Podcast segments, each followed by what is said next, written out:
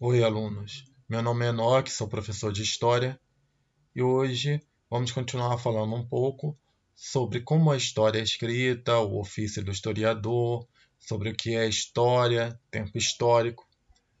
Bem, vamos, antes de tudo, começar a falar sobre a ideia de tempo histórico. A gente precisa ter em mente que o ser humano encontrou formas de medir o tempo essas formas de medir o tempo têm a ver com o tempo cronológico.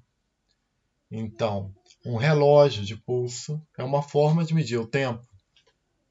Uma, um relógio solar é uma forma de medir o tempo. Mas o tempo cronológico ele é diferente do, da sensação de tempo vivido. Vocês já devem ter experimentado situações em que o tempo parece que correu rápido demais, e em outras que o tempo é, parece que demorou muito para passar. E quando você olha no relógio, às vezes só passou um minuto, mas foi um minuto que para você foi uma eternidade. Então, é, a gente precisa ter em mente que o conceito de tempo ele possui é, algo de muito abstrato o tempo ele passa em ritmos diferentes de cultura para cultura. O tempo passa de uma maneira para um trabalhador rural e de outra maneira para um trabalhador urbano. Um trabalhador rural ele seguia pelos, pelo céu, pelo ritmo das mudanças do tempo, para tomar suas decisões do que vai plantar, do que não vai plantar. A vida dele passa de uma outra maneira um trabalhador urbano pode viver uma vida agitada, com hora para chegar ao trabalho, de uma maneira que parece que o tempo nunca é o suficiente para ele conseguir realizar tudo o que ele precisa realizar durante o dia.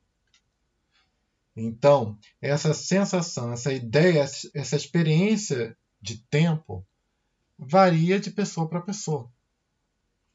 Então, o relógio é uma maneira de dividir o tempo cronológico, o que é diferente do tempo vivido. Essa sensação que a gente tem de que o tempo passou rápido demais ou devagar demais, isso tem a ver com o tempo vivido. No mundo ocidental, o tempo ele é dividido em marcos históricos. É uma periodização tradicional dos historiadores. É o primeiro período da história, segundo os historiadores, é a pré-história, que vai do surgimento do ser humano até o aparecimento da escrita, cerca de 4000 a.C. Então, os marcos são do surgimento do ser humano até o aparecimento da escrita, 4000 a.C. É a pré-história. Essa perspectiva de que a história começa com a escrita, é uma perspectiva eurocêntrica. Porque existem povos onde a história é repassada de geração para geração através da tradição oral. Então, não ter escrita não quer dizer que não exista a história desse povo. Só que eles possuem uma outra, outras maneiras, eles possuem outras maneiras de contarem a sua própria história. Um outro período da história é a Idade Antiga ou Antiguidade. Vai do aparecimento da escrita até a queda do Império Romano do Ocidente em 476 depois de Cristo. Então são os dois marcos do período da Idade Antiga.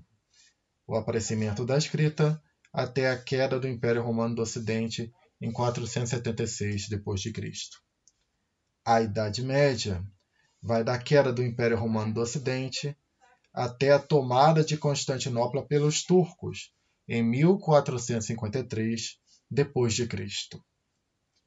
E a Idade Moderna vai da tomada de Constantinopla até a Revolução Francesa em 1789. 1789 é o marco quando ocorreu a queda da Bastilha. Então termina aí a Idade Moderna. E a Idade Contemporânea começa na Revolução Francesa até os dias atuais.